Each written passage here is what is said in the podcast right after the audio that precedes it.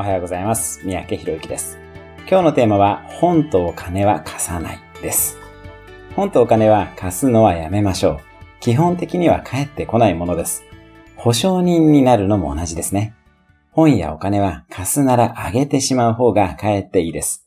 私も本を貸してほしいと頼まれた時は、そのまま差し上げるか、新しい本を買ってプレゼントするようにしています。本というのは借りる方は大してありがたみがなく借りてしまうものなので、そのまま返さないことが多々あります。また、お金の貸し借りもせっかくの人間関係を崩してしまうことがあります。お金も貸すならあげてしまいましょう。または、しっかりと書面を残した投資などはありかもしれません。私も出資などはしますし、見返りのない金銭的支援をすることもあります。本とお金は貸さずにあげてしまいましょう。